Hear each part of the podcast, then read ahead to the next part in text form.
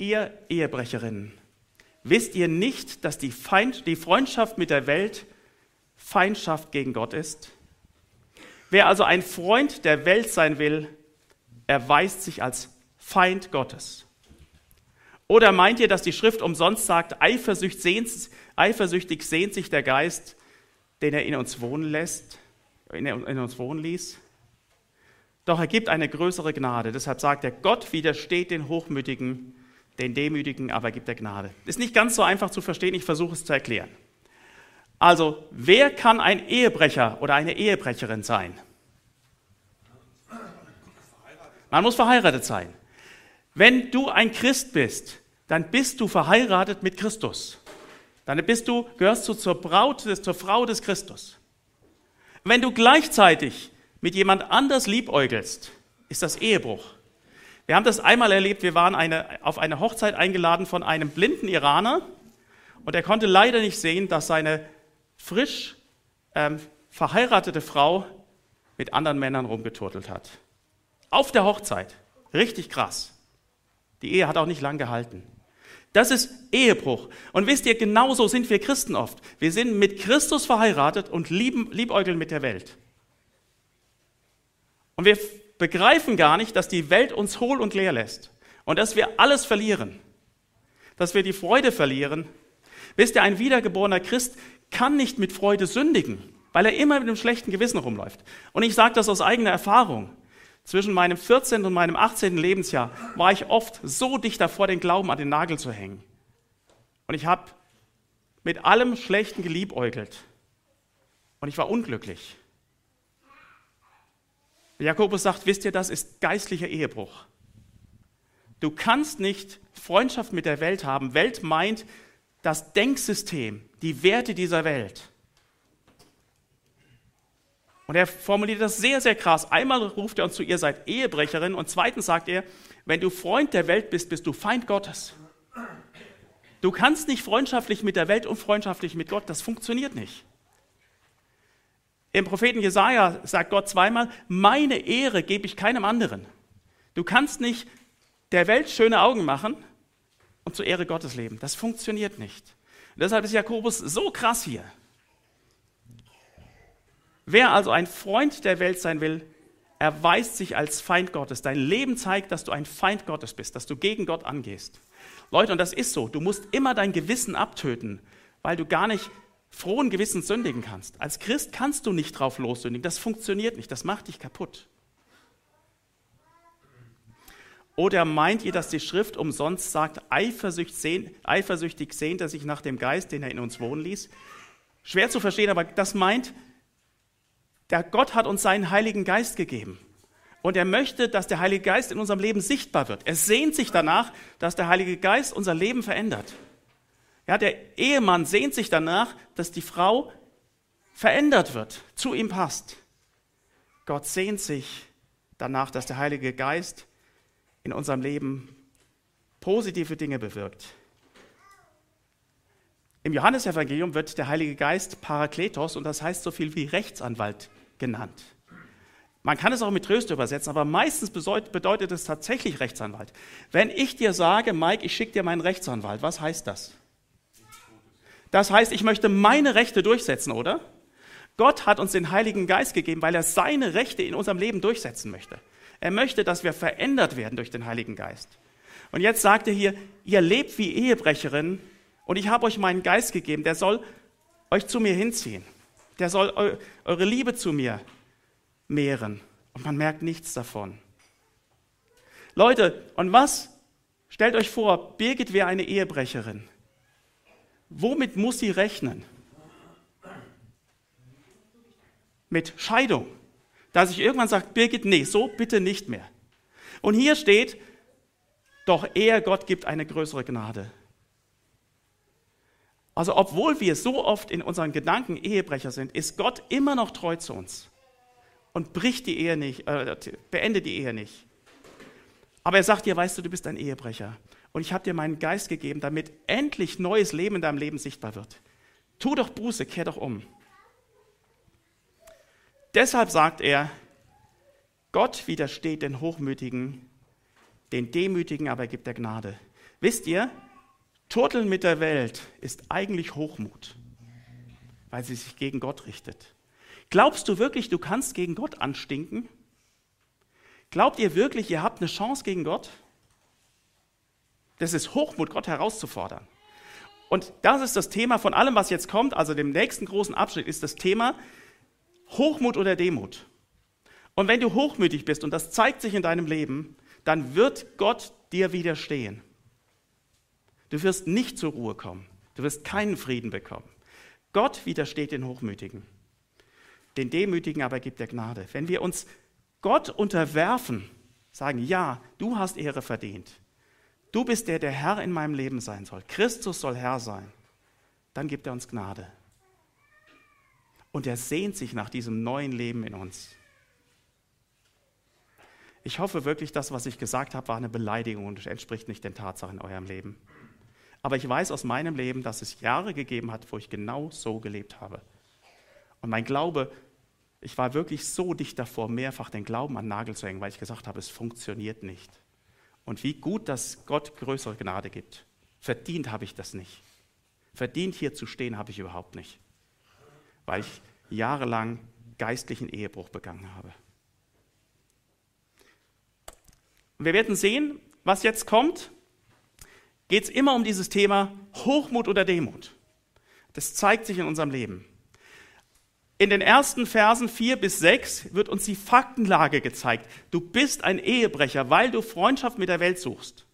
Und in den folgenden Versen 7 bis 10 wird uns die Schlussfolgerung daraus gezogen. Wenn du ein Ehebrecher bist, dann bitte unterwirf dich Gott. Gott soll die Nummer eins sein. Widersteht dem Teufel und wird, er wird vor euch fliehen. Ihr braucht keine Angst vor dem Teufel zu haben, wenn ihr euch Gott unterwerft. Leistet Widerstand und der Teufel wird euch in Ruhe lassen. Wir haben ein gutes Vorbild davon. Der Jesus, wo er in der Versuchung in der Wüste war, der Teufel versucht ihn zu, zu verführen und er leistet Widerstand, indem er sagt, und es steht geschrieben. Und deshalb müssen wir Gottes Wort kennen. Es kommt eine Versuchung und ihr sagt, und es steht geschrieben. Unterwerft euch Gott, widersteht dem Teufel und er wird von euch fliehen. Naht euch Gott, sucht die Gemeinschaft mit Gott, sucht die Nähe mit Gott. Wisst ihr, könnt ihr euch noch, die jetzt verheiratet sind oder vielleicht auch verlobt sind, könnt ihr euch noch an Verlobungszeit erinnern? Wo man versucht hat, jede freie Minute mit seiner Verlobten zu verbringen? Könnt ihr euch noch daran erinnern? Das war eine Zeit, oder? Wie gut, dass ich jetzt nicht hier vorne war, wann hast du deinen letzten Liebesbrief geschrieben? Das war direkt nach der Verlobung. Ähm, da musste ich von der Uni aus nach Japan und dann habe ich während des ganzen Fluges habe ich ihr Briefe geschrieben. Das war seitenlang, dicht an dicht geschrieben, seitenweise. Und ich habe gehofft, wann ist endlich die Dienstreise rum? Naht euch Gott und er wird sich euch nahen. Es liegt nicht an Gott, wenn wir, nicht, wenn wir die Nähe Gottes nicht spüren. Das ist nicht das Problem Gottes. Naht euch Gott und er wird sich euch nahen, garantiert. Säubert die Hände, ihr Sünder, und reinigt die Herzen, ihr hin und her gerissen. Mach Schluss mit dem Liebäugeln mit der Welt. Lass das hinter dir. Wende dich von der Sünde ab und wende dich Christus zu. Wisst ihr, und genau das, dieses Leben in der Welt als Christ ist ein Hin- und Hergerissen sein. Wörtlich steht hier, zwei Seelen haben. Du hast eine Seele, die sehnt sich nach der Welt und du hast eine Seele, die sehnt sich nach Gott. Und das zerreißt dich. Du tust dir nichts Gutes, wenn du als Christ Freundschaft mit der Welt suchst. Du zerreißt dich. Und deshalb kommt jetzt hier Buße, wehklagt und trauert und weint. Zerbrecht über diesen Zustand. So will ich nicht weiterleben. Trauert über eure Gottlosigkeit. Weint über eure Sünde. Euer Lachen verwandle sich in Trauer, eure Freude in Niedergeschlagenheit. Demütigt euch vor dem Herrn.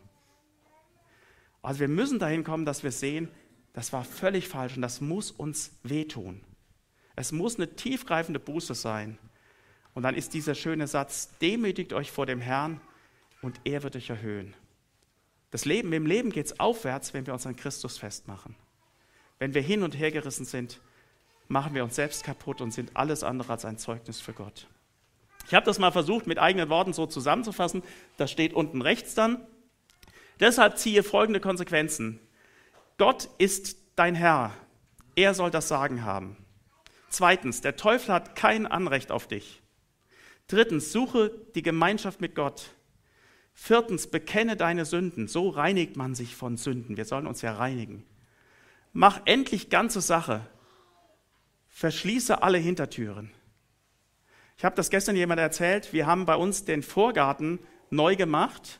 Und da war so ein Kriechwacholder. Und als ich den weggemacht habe, war da eine Riesenbatterie von Flachmännern. Weil unser Nachbar gegenüber war Alkoholiker.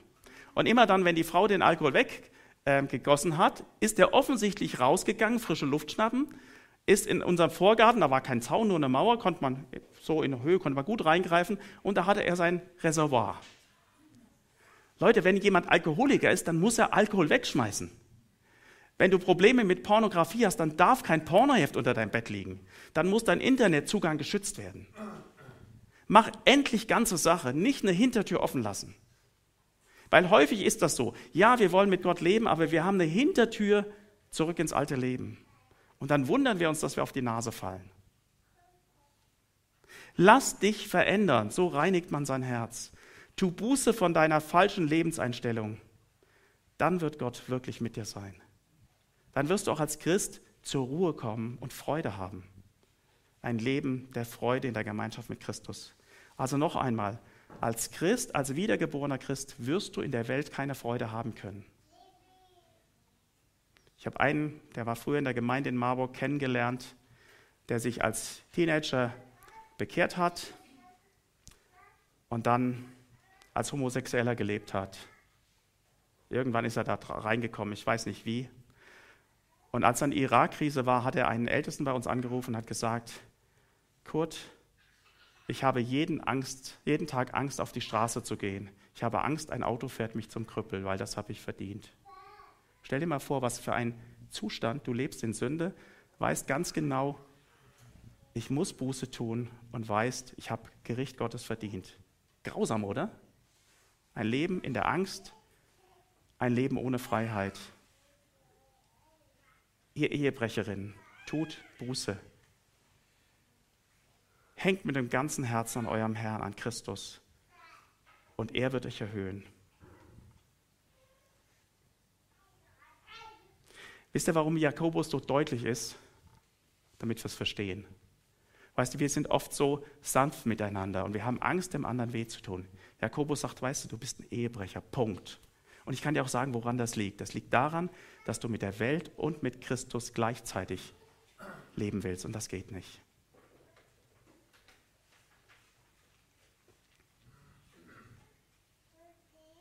War das deutlich? Und ich bin dankbar für den Jakobusbrief, weil er so deutlich ist. Da kann ich mich nicht mal rausreden, ich habe es nicht kapiert. Gut, wir werden uns jetzt angucken, es gibt noch eine ganze Reihe Punkte, die Jakobus aufführt zum Thema Hochmut oder Demut. Wir können das in unserem Leben erkennen, ob wir uns unter Gott unterordnen, uns Gott unterwerfen oder ob wir hochmütig sind. Das nächste Beispiel, was gebracht wird, ist im Hinblick auf das Miteinander mit Geschwistern. Redet nicht schlecht übereinander, Brüder. Wer über einen Bruder schlecht redet, da kann man auch Schwester einsetzen. Im Griechischen gibt es nicht den Begriff Geschwister, im Englischen auch nicht. Deshalb verwendet, wird hier immer Bruder verwandt. Das gleiche gilt für Schwestern. Und ich glaube nicht, dass es denen leichter fällt, den Mund zu zähmen. Redet nicht schlecht übereinander, Brüder, Geschwister. Wer über einen Bruder schlecht redet oder seinen Bruder richtet, redet schlecht über das Gesetz und richtet das Gesetz. Wenn du aber das Gesetz richtest, so bist du nicht ein Täter des Gesetzes, sondern dessen Richter. Einer ist Gesetzgeber und Richter, der retten und verderben kann. Du aber, wer bist du, der du deinen Nächsten richtest? Also die Aussage ist erstens, rede nicht schlecht über andere, verleumde niemanden, mach nicht deinen Bruder schlecht. Und dann wird gesagt, wenn du das machst, dann redest du schlecht über das Gesetz, weil das Gesetz verbietet es. Ich kann das vorlesen in 3. Mose 19, Vers 16. Gibt es einen Vers, der das auch sagt.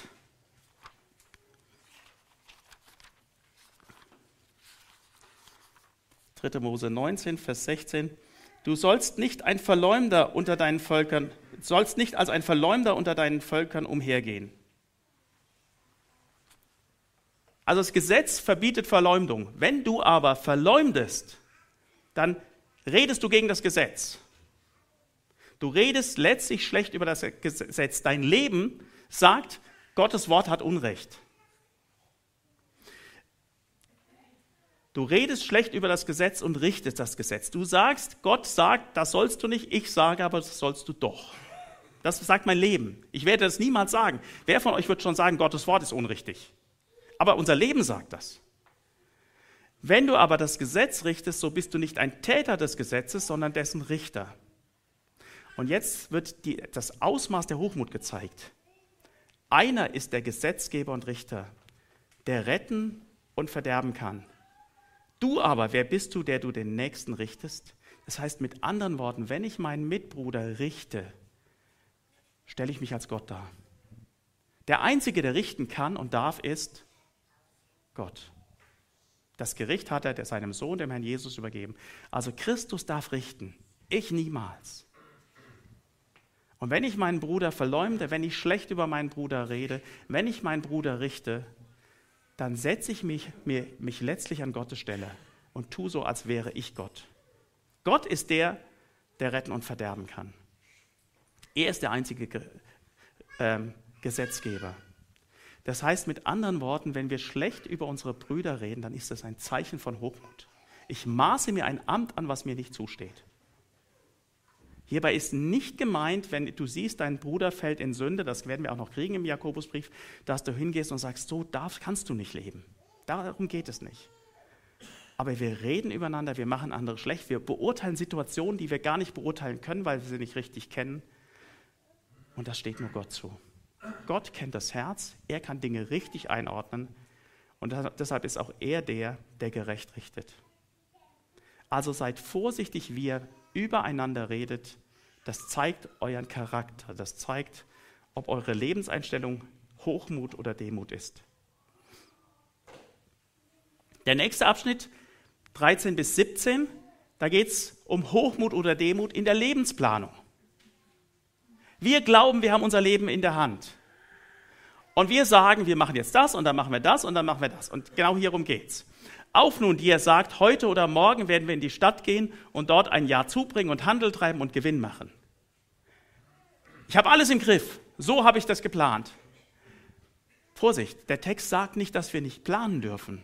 Ja, wenn du, wenn du Lehrer werden willst, musst du Lehramt studieren. Das ist einfach so.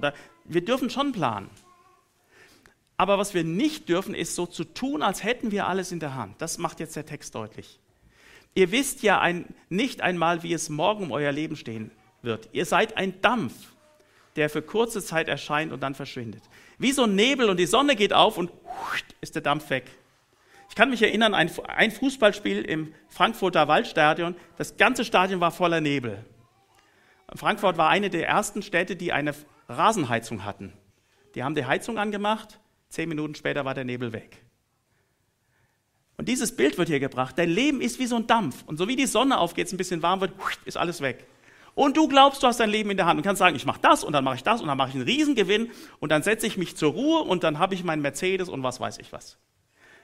Diese Einstellung ist Hochmut, weil du so tust, als hättest du dein Leben in der Hand.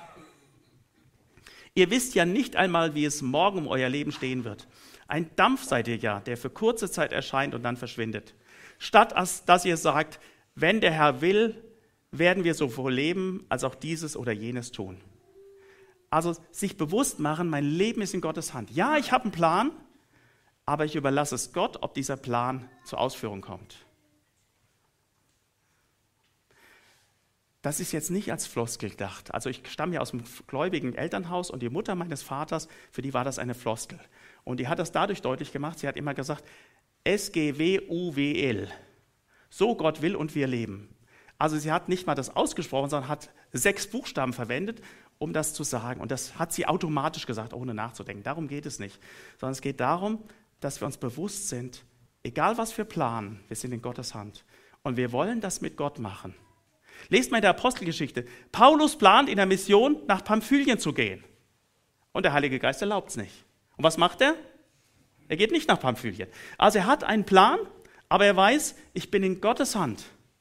Oder im ähm, ersten Korintherbrief schreibt er, ich werde zu euch kommen und die und die Dinge, machen. Im zweiten Korintherbrief schreibt er, ich konnte nicht zu euch kommen und erklärt warum. Sein Leben ist in Gottes Hand und es kann sein, er hat einen Plan und Gott sagt nein. Demut zeigt, wir machen unser Leben abhängig von unserem Gott. Wir machen unsere Planung abhängig von unserem Gott.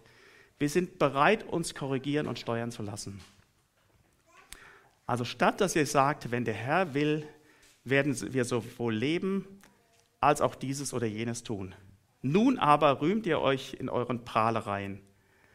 All solches Rühmen ist böse. Also dieses selbstherrlich, ich mache das und dann mache ich das und ich habe mein Leben im Griff und es läuft alles, wie ich das will, das ist böse, das ist Prahlerei, das ist Angeberei und ist böse. Und dann wird es zusammengefasst in einem sehr, sehr herausfordernden Satz. Wer nun weiß, Gutes zu tun und tut es nicht, für den ist es Sünde. Vorsicht, dieser Satz kann dazu führen, dass wir einen Burnout bekommen. Deshalb ist es wichtig, dass wir verstehen, wie er gemeint ist. Wer nun weiß, Gutes zu tun, meint nicht, dass bei allem, wo ich weiß, da kann man was tun, mitmache, sondern dass ich weiß, das ist Gottes Auftrag für mich. Ja, wenn ihr mal an Hühnfeld denkt, da gibt es wahrscheinlich soziale Randgruppen, da gibt es eine Tafel, wo man helfen kann, da gibt es tausend Sachen, wo man sich einsetzen kann. Und hiermit ist nicht gemeint, mach alles, was irgendwo zu tun ist. Dann werdet ihr alle nach einem Jahr ausgebrannt sein.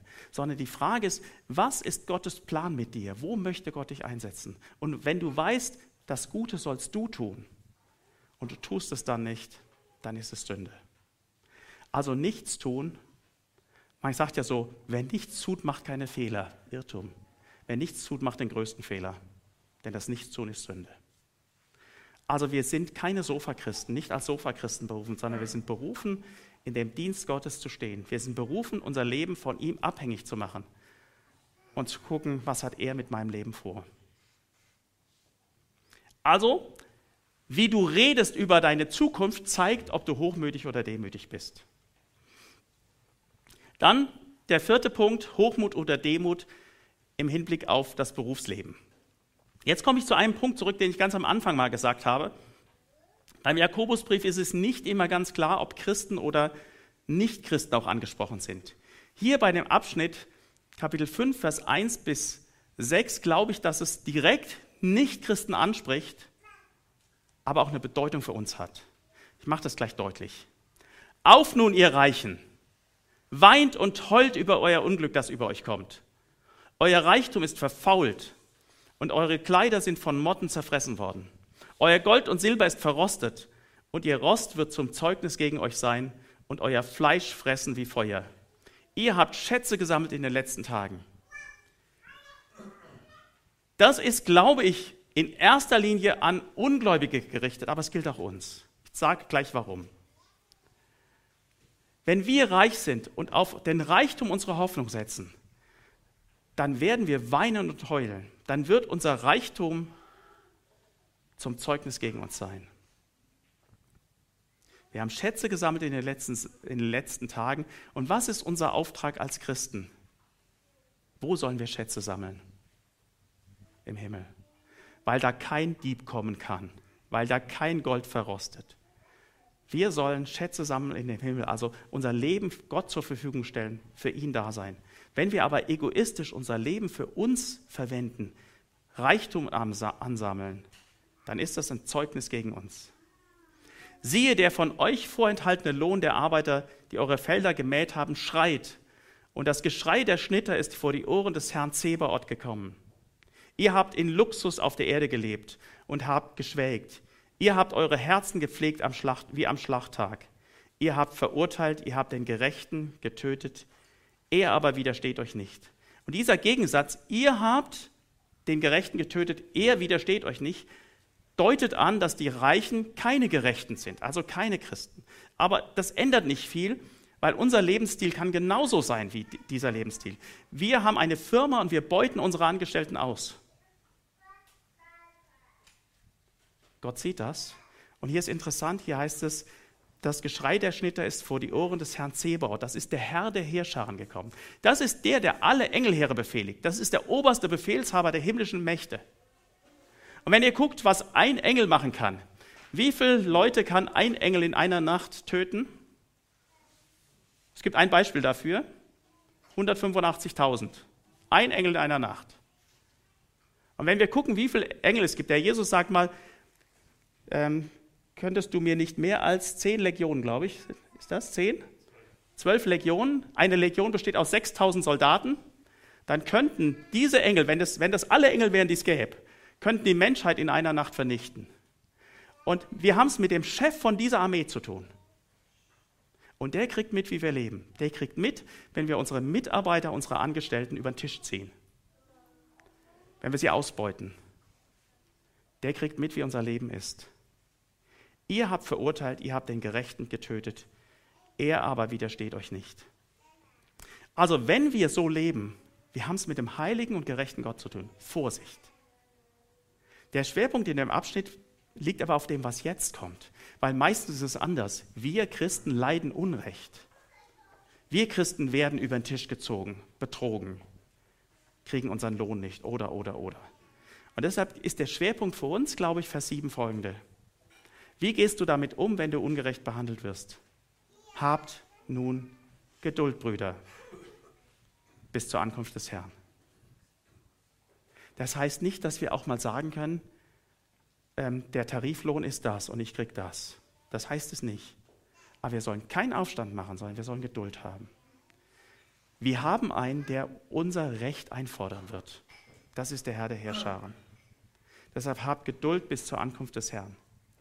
Und jetzt gibt es wieder Beispiele, damit wir das verstehen. Siehe, der Bauer erwartet die kostbare Frucht der Erde und wartet geduldig, bis sie, die Erde, den frühen und den späten Regen empfängt. Also wenn du ein Bauer bist, ein Landwirt bist und pflanzt dein Getreide, dann musst du warten, bis es reif wird. Ich habe als Fünfjähriger oder Sechsjähriger habe ich Kartoffeln gepflanzt im Vorgarten bei meinen Eltern. Und ich habe alle zwei Wochen geguckt, wie es mit den Kartoffeln aussieht. Ist vielleicht nicht die beste Idee. Aber ihr kennt das vielleicht. Ihr macht in der Kinderstunde, äh, macht ihr so Watte und macht da drauf ähm, Kressesamen. Und die Kinder erwarten, am nächsten Tag ist die Kresse reif. Und so sind wir als Christen auch oft, wie so kleine Kinder. Wir haben keine Geduld. Herr, schenkt mir Geduld, aber bitte sofort. Das ist unser Lebensstil. Jakobus sagt, weißt du, ja, du bist in einer schwierigen Situation. Aber wisst ihr, was wir in Kapitel 1 gelernt haben? Wenn du in so einer schwierigen Situation bist, dein Arbeitgeber haut dich übers Ohr. Wie gehst du damit um? Freu dich darüber, dass es eine Chance im Glauben zu wachsen. Bitte um Weisheit, richtig mit umzugehen. Und das kann sein, dass man hingeht und sagt, so geht es nicht. Es kann aber auch sein, dass man gar nichts sagt. Also mir ist das immer eine sehr große Hilfe gewesen zu gucken. Der Apostel Paulus in der Apostelgeschichte hat sein römisches Bürgerrecht manchmal eingefordert, hat gesagt, ich bin römischer Bürger, so geht's nicht. Und manchmal hat es einfach ertragen. Und dazu brauche ich Weisheit, wann ist was dran. Wann muss ich mein Recht einfordern? Und wir Christen müssen nicht immer die Duckmäuser sein. Wir können auch schon mal sagen, so geht's nicht. Bitte nicht. Aber wir brauchen Weisheit, wann ist es angesagt? Habt nun Geduld, Brüder, bis zur Ankunft des Herrn. Siehe, der Bauer hat erwartet die kostbare Frucht der Erde und wartet geduldig auf sie, bis sie, die Erde, den frühen und den späten Regen empfängt. Bevor es Früh- und Spätregen gegeben hat und es Zeit zum Wachsen hatte, brauchst du gar nicht nach der, der Ernte gucken. Habt auch ihr Geduld. Befestigt eure Herzen, denn die Ankunft des Herrn ist nahe gekommen. Christus wird bald wiederkommen. Deshalb können wir Geduld haben. Und du kannst sicher sein, Christus ist ein gerechter Richter. Der wird dein Recht durchsetzen. Ich lese nochmal einen Abschnitt aus, dem, aus Römer 12, da wird es auch sehr deutlich gesagt, wie wir damit umgehen sollen, wenn uns Unrecht getan wird.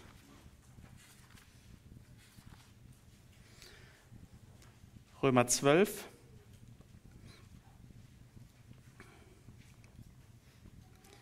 Ich lese ab. Entschuldigung, ich habe es gerade nicht gefunden. Römer 12, Vers 17, genau. Vergeltet niemand Böses mit Bösem. Seid vorsorglich für das, was ehrbar ist vor allen Menschen. Also kümmert euch um das, was gut ist, was Christus ehrt. Wenn möglich, so viel an euch ist, lebt mit allen Menschen in Frieden. Recht nicht euch selbst, Geliebte, sondern gebt Raum dem Zorn. Denn es steht geschrieben, mein ist die Rache, ich will vergelten, spricht der Herr.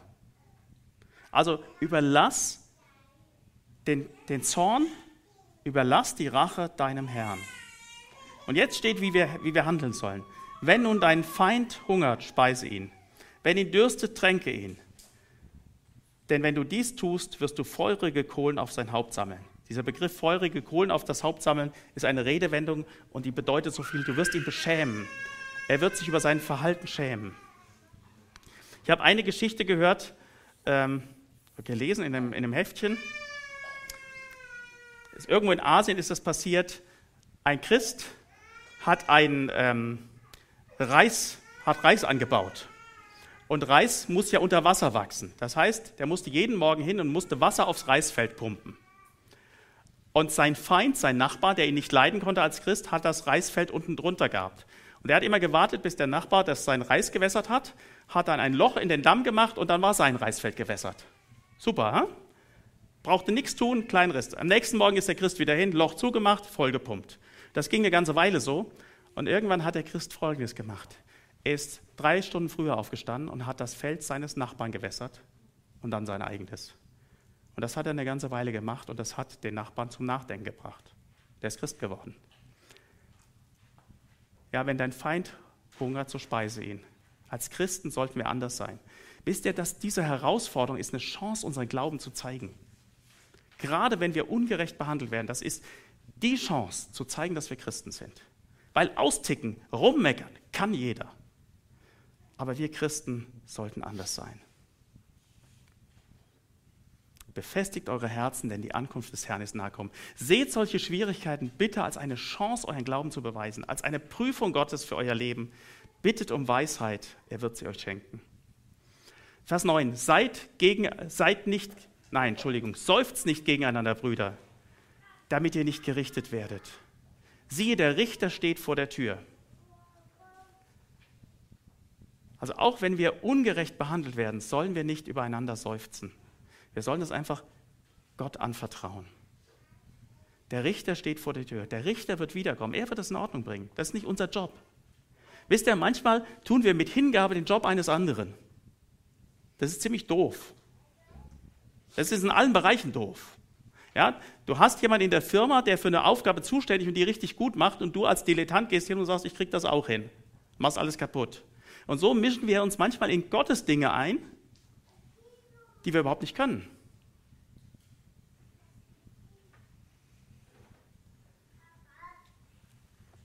Siehe, der Richter steht vor der Tür. Das ist sein Job, nicht meiner. Brüder, nehmt die Propheten, die im Namen des Herrn geredet haben, zum Vorbild des Leidens und der Geduld. Guckt euch im Alten Testament um. Guckt, studiert mal das Leben von Propheten. Also ich bin so dankbar, dass ich kein Prophet im Alten Testament war. Ich bin so dankbar, dass ich nicht, nicht Hesekiel war. Dann wäre meine Frau längst tot. Dann hätte ich zu einem Volk gepredigt, wo ich von Anfang an gesagt kriege, sie werden nicht auf dich hören. Du kannst reden, so viel du willst. Und Hesekiel hat sich wirklich Mühe gegeben. Er hat Pantomimen vorgespielt. Er hat ein ganzes Jahr auf der Seite gelegen und vorbereitetes Essen gegessen, was ein Jahr alt war, um Menschen zur Buße zu bringen. Gott sagt, das bringt alles nichts, kannst du vergessen. Nee, er sagt nicht, kannst du vergessen, mach es. Und er war geduldig und geduldig und geduldig. Und es hat nichts gebracht, oder? Brüder, nehmt die Propheten, die im Namen des Herrn geredet haben, zum Vorbild des Leidens und der Geduld. Sie, wir preisen die glücklich, die glückselig, die geduldig ausgeharrt haben. Also wenn jemand Geduld hatte und durchgehalten hat, dann sagen wir, boah, was für ein Zeugnis. Vom Ausharren Hiobs habt ihr gehört. Und am Ende des Herrn mit Hiob habt ihr gesehen, dass der Herr voll innigen Mitgefühls und barmherzig ist. Hiob ist so ein geniales Buch. Du liest das Buch und du denkst wirklich, warum macht Gott das so? Warum lässt Gott das zu? Warum muss Hiob so leiden? Und Hiob selbst zweifelt immer mehr an der Güte Gottes. Und dann liest du das letzte Kapitel und dann fällt dir wie Schuppen aus den Augen, dass Gott das alles gemacht hat, um, um Hiob zu sich zu ziehen. Und Hiob sagt, ich hatte gar keine Ahnung, wer Gott ist. Ich habe vom Hörensagen hatte ich so eine Ahnung. Jetzt habe ich dich gesehen. Ich bereue in Staub und Asche. Und dann wird sein Segen, Leben ganz reich gesegnet. Und das Ende Hiobs zeigt, wie Gott die ganze Zeit voll innigen Mitgefühls war. Dass er die ganze Zeit, wo Hiob gelitten hat, gewissermaßen mitgelitten hat. Aber er wusste, Hiob muss da durchgehen, wenn seine Beziehung zu mir tiefer werden soll. Vom Ausharren Hiobs habt ihr gehört und am Ende des Herrn mit Hiob habt ihr gesehen, dass der Herr voll innigen Mitgefühls und barmherzig ist. Also wörtlich müsste man hier sagen, das vom Herrn bereitete Ende. Also wie Gott Hiobs Ende gemacht hat, das zeigt, wie Gott wirklich ist. Wenn du in der Not drin steckst, denkst du manchmal, Gott ist hart, er ist unbarmherzig, er kriegt gar nichts mit. Sei trotzdem treu. Am Ende wirst du sehen, dass wir einen guten Gott haben. Das haben wir in Jak im Jakobusbrief ja auch gelesen. Gott ist durch und durch gut. Von ihm kommen nur gute Dinge. Und wir müssen lernen, darauf zu vertrauen, uns aus seiner Hand zu nehmen. Unser Herr ist voll innigen Mitgefühls und barmherzig. Er weint mit uns, wenn wir weinen. Er trauert mit uns, wenn es uns nicht gut geht. Und er weiß, ich werde es gut mit ihm machen. Das muss sein. Ihr kennt das auch von der Kindererziehung, oder? Könnt ihr euch erinnern? Ein Kind mal hart erziehen zu, äh, erziehen zu müssen, mir hat das wehgetan. Also mir hat das wehgetan, wenn ich meine Kinder mal einen auf den Hosenboden geben musste oder mal ein bisschen härter reden musste. Und da war oft bei mir auch Zorn mit dabei, was nicht gut war. Aber Gott, der durch und durch gut ist, den schmerzt das, wenn wir leiden. Den lässt das nicht kalt. Aber er meint es gut mit uns. Ein nächster Punkt, der zeigt, ob wir hochmütig oder demütig sind. Vor allem aber, meine Brüder, schwört nicht, weder beim Himmel noch bei der Erde, noch irgendeinen anderen Eid. Es sei aber euer Ja ein Ja und euer Nein ein Neid, ein Nein, damit ihr nicht unter Gericht fallt. Also erstmal ist die Aussage, das, was du sagst, soll einfach stimmen. Tu das, was du sagst. Ein zusätzlicher Eid, lass das sein. Und dann wird gesagt, schwöre nicht bei dem Himmel noch bei der Erde noch bei irgendeinem anderen Eid. Leute, wir haben unser Leben nicht in der Hand und manchmal sagen wir etwas, wo wir denken, es ist wahr und es stimmt einfach nicht. Und wir schwören bei Gott oder so wahr Gott mir helfe oder was auch immer und das ist einfach falsch. Und es ist auch ein Zeichen von Hochmut, mit bei Gott zu schwören und es stimmt gar nicht, weil wir uns, uns selbst gar nicht gut kennen. Und ein letzter Punkt zu diesem Thema, Erleidet jemand von euch Unglück oder Böses, er bete. Ist jemand gut gelaunt, er singe Psalmen. Also nimm dein Schicksal, dein persönliches Schicksal aus Gottes Hand und wenn es ein Unglück ist, dann bete. Dann nutzt das Unglück, um dein Leben an Gott mehr und mehr festzumachen. Häng dich an Gott, klammer dich an Gott. Manchmal muss man durch Leid, um sich wirklich an Gott festzuklammern. Das Einzige, was mir helfen, der Einzige, der mir helfen kann, ist mein Herr, ist Christus. Bete. Und wenn du gut gelaunt bist, dann singe Psalmen. Warum singe Psalmen? Dann gib Gott die Ehre. Ein kleines Beispiel aus meinem Leben liegt schon länger zurück. Im Studium war das so, man muss eine Zwischenprüfung machen. Und bei der Zwischenprüfung hatten wir drei Wochen Zeit, in der die Prüfungen ablaufen müssen. Ich bin zu meinem Mathe-Prof gegangen, habe gesagt, ich würde gerne bei Ihnen die Prüfung machen. Den groben Zeitraum haben wir abgesprochen. Und dann habe ich die anderen Prüfungen festgemacht. Und er sagte dann, ja, kommen Sie einfach noch ein, zwei Wochen vorher nochmal zu mir, dann besprechen wir die Details. Ich bin dann zwei Wochen vorher zu ihm gegangen oder ich wollte zu ihm gehen. Die Sekretärin sagt, ja, der Prof ist für vier Monate in den USA. Super, oder? Ich, hatte, ich hab, musste zwischendrin, zwischen Studio, also zwischen zweiten und dritten Semester, musste ich Zivildienst machen. Das heißt, ich war rausgerissen. Und ich hatte nur einen anderen Prof noch gehabt und der war sehr gefürchtet. Das war der Einzige, der übrig blieb. Dann bin ich zu dem Prof gegangen, schweren Herzens, und habe gesagt, ich muss jetzt meine Prüfung in den nächsten zweieinhalb Wochen machen, weil das ist die Vorschrift in drei Wochen. Und ähm, können Sie mich prüfen? Dann sagt er, ja, kann ich machen.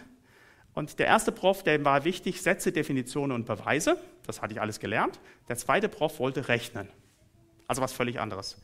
Und dann sagte er, ich habe aber nur, also in, in zwei Wochen oder sowas muss ich weg. Ähm, wir müssen die Prüfung innerhalb der nächsten zehn Tage machen. Ach so. Dann hatte ich zehn Tage, komplett neu zu lernen. Und dann habe ich jeden Tag zwölf Stunden gelernt Abends habe ich, nach der ersten Nacht, habe ich abends angefangen, eins bis zwei Stunden Bibel zu lesen, weil ich habe nachts Mathematik geträumt und das ist Horror. Du träumst was, was du nicht lösen kannst. Und dann habe ich Bibel gelesen. Ich habe, glaube ich, nie so viel Bibel gelesen wie in der Zeit. Bin zu der Prüfung gegangen und er hat mich nur gefragt, was ich konnte. Es war ein absolutes Wunder. Ähm, bei einer Sache, ich hatte wirklich null Ahnung. Da hat er gefragt, was kommt da raus? Und ich habe geraten und habe gesagt, es kommt null raus. Und es kam null raus. Ich hatte keine Ahnung, warum. und dann sagte er, da habe ich eine 2 Plus gekriegt, sagt er, war richtig gut. Manchmal war es ein bisschen langsam, es hätte schneller kommen können. Und dann bin ich nach Hause gegangen und habe gesagt, ich habe so ein Glück gehabt. Ich habe überhaupt kein Glück gehabt. Ich hätte Psalmen singen müssen, oder? Dass Gott das Leben im Griff hat. Ich hatte keine Wahl, ich konnte keinen anderen Prof suchen. Und dann kriege ich einen Gefürchteten und er fragt dich genau das, was du gelernt hast. Es waren tausend Sachen, die er fragen konnte. Und das war nicht Glück. Ich hätte Psalmen singen müssen, ich hätte jubeln müssen, weil ich so einen genialen Gott habe. Das ist mir dann eine Weile später aufgegangen. Es war, hat mich ziemlich beschämt. Aber so einen Gott haben wir. Ist jemand gut gelaunt, der hat nicht Glück gehabt, der hat einen guten Gott. Erleidet jemand Unglück, beten, an Gott festmachen, ihm vertrauen. Ich fasse das zusammen, dann machen wir Pause. Dann haben wir nur noch einen kurzen, aber nicht so ganz einfachen ähm, Schluss. Die Einstellung, die Wachstum fördert, ist Demut. Wenn Gott Hochmütigen widersteht, wirst du im Glauben nicht wachsen, wenn du hochmütig bist. Logisch? Wenn Gott Widerstand leistet, wer hat noch eine Chance? Du willst vorwärts gehen, stell dir vor, ich will vorwärts gehen und dann kommt der David und sagt, stellt sich so vor mir, nee, dann werde ich vermutlich keinen Schritt vorwärts gehen, weil ich seine Muskeln sehe, weiß ich, vergiss es. Aber ich habe es nicht mit David zu tun, ich habe es mit Gott zu tun. Wenn Gott sagt, du gehst keinen Schritt weiter, weil du hochmütig bist, dann werde ich nicht vorwärts kommen. Das, was Wachstum fördert, ist Demut. Zu wissen, ich bin abhängig von Gott. Ich brauche ihn. Ich möchte mich von ihm prägen lassen. Ich möchte mir von ihm Wegweisung schenken lassen. Die Einstellung, die Wachstum hemmt, ist Hochmut. Ich habe das alles selbst im Griff. Haben wir schon ganz am Anfang bei dieser Mathearbeit gehabt. Stell dir vor, du schreibst die Mathearbeit und sagst, ich krieg das alles hin. Ja, dann brauchst du dich nicht wundern, wenn du Fehler machst, weil du nicht um Rat gefragt hast. Also hier eine ganz, ganz wichtige Sache. Deine Lebenseinstellung entscheidet darüber, ob du wachsen wirst oder nicht. Wenn wir uns Gott unterordnen, wenn wir ihn als Gott respektieren, wenn wir davon ausgehen, er ist ein guter Gott, dann werden wir wachsen. Wenn wir meinen, wir haben unser Leben selbst im Griff, egal in welchem Bereich, dann wird Gott uns ausbremsen, dann wird er uns stoppen, weil er möchte, dass die Ehre ihm zukommt. Weißt du, Gott hätte sich so gefreut, wenn ich nach dieser Prüfung gesagt hätte, was habe ich für einen genialen Gott? Ich glaube, ich habe nur deshalb bestanden, weil, weil ich eigentlich das sagen sollte. Ich habe so einen genialen Gott. Du hattest keine Chance, die Prüfung zu bestehen. Und er hat die Lippen des Professors so gelenkt, dich zu fragen, was du weißt und dann dir was einzugeben, eine Zahl, wo du keine Ahnung hattest. Das kann nur Gott, oder? Und genau das ist das, was Gott von uns möchte, dass wir demütig sind, wissen, wir brauchen Gott. Wenn wir hochmütig sind, werden wir nicht vorwärts kommen. Gut, jetzt ist dieser Teil erstmal zu Ende. Wir haben eine Pause. Ich habe gar nicht auf die Uhr geguckt, wann das ist. Wie bitte? Viertel nach.